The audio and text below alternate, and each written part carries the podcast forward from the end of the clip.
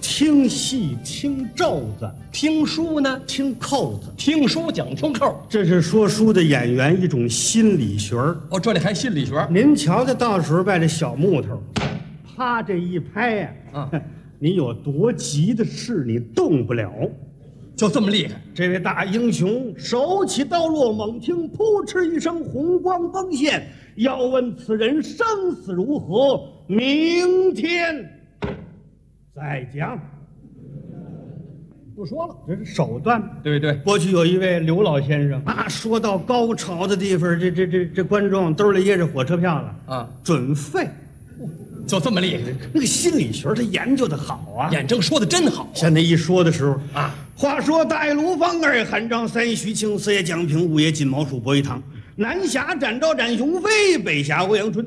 双侠丁兆兰、丁兆会、小一这盖虎，这十位英雄正在酒楼之上吃饭饮酒，忽听楼梯上腾腾腾几声响亮，上来一人站在楼口，直吓得十位英雄是捏呆呆发愣。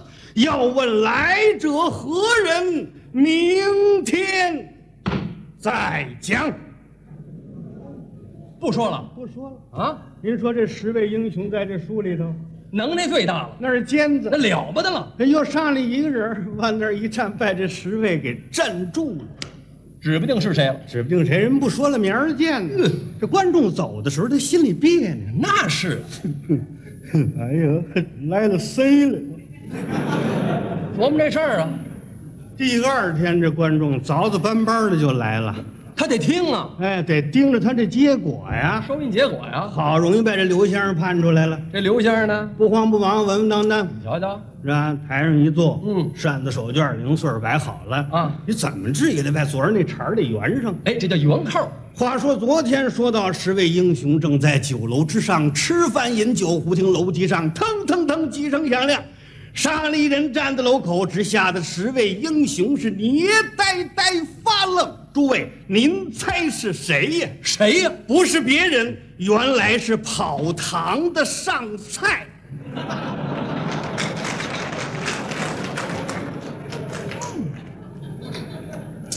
弄一跑堂的憋了一宿，这玩意儿，手段。哎，听着很有意思。他要是昨天晚上告诉您，呃，跑堂的端汤上菜酗酒，这今儿观众就不来了。哎，那就卸扣了。啊，这是一方面。还有吗？再有说评书这口儿得正，最好是哪儿的口音呢？我个人最欣赏北京人讲评书，它接近普通话。尤其是说一些个文学性较强的，这个《三国演义》算吗？哎，才子书啊，三国那口儿非得正。是你像那个高潮的地方，什么地长方？坂坡。多热闹！话说四爷常胜将军赵云、赵子龙在长坂坡前一场大战，怀揣着腰柱额斗全凭胯下博龙驹，掌中两银枪，杀了个七进七出，闯着重围来，在荡阳桥下，只见三将军张飞、张翼德立于桥头之上口争。三将军在上，朱末将怀揣右主，且甲胄在身，不得行一权礼。张飞笑道：“师弟免礼，胜负如何？”赵云说：“末将不才，寡不敌众，大败而归。”嗯，张飞说：“子龙，主公在松林之内，你快去保驾。曹兵到此，我老张抵挡一阵。”说话间，一颤这丈八蛇矛，哇呀呀的怪叫，哎，听得清楚，真精神。这口儿非得正。哎，要换个口音可以吗？嗯，那那似乎就差点儿。有这样的吗？嗯，我倒听过一位这位是业余爱好者，哦，平时喜欢说哪儿的人呢？嗯，就是我们此地人，咱们天津老乡。哎，是我的一个老邻居，哦，是是是，特别爱说。嗯，这尤其是像在天儿热的时候啊天儿长啊，嗯，下了班儿吃了晚饭没事儿了，弄一饭桌儿门口一撂，也有一小木头，是到点开书，哦哟，街坊四邻、婶子大娘、大人小孩儿全爱听。您听过吗那？我赶上一次，说的哪段啊？也正是这段长坂坡。这位说的有意思吗？嘿，天津口儿，天津味儿，天津字儿，口头语儿，俏皮话儿，连家乡的土语，它这段里边全有。哦，怎么办？嗯您给我们学这天津评书行吗？天津评书啊来来这个，跟着他是这样说的啊一拍木头，再挥所塞，好大底气呀、话所四爷苍生将军赵云赵龙，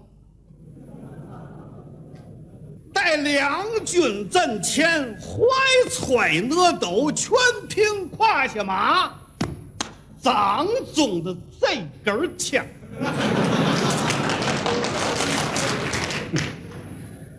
人家杀曹兵八十三万，大将五十一员，人杀的奇粗奇勇。您听这舌头，鬼妻这才闯从外，哼！来当一瞧一看，瞧咱一大个，你猜谁？谁呀、哎呀，一看哈太跟了，感情张飞。 赵云一看是张飞，抱拳拱手说：“嚯，这不是张三爷吗？”张飞说：“爷爷爷爷爷。”这一串儿张飞问赵云了：“ 哎，怎么样，哥们儿，有戏吗？”有戏吗？赵云说：“我崴了，他们人太多，一帮一伙，我打不过他们。我真是侥幸上长痦子，我点儿太低了。嗨，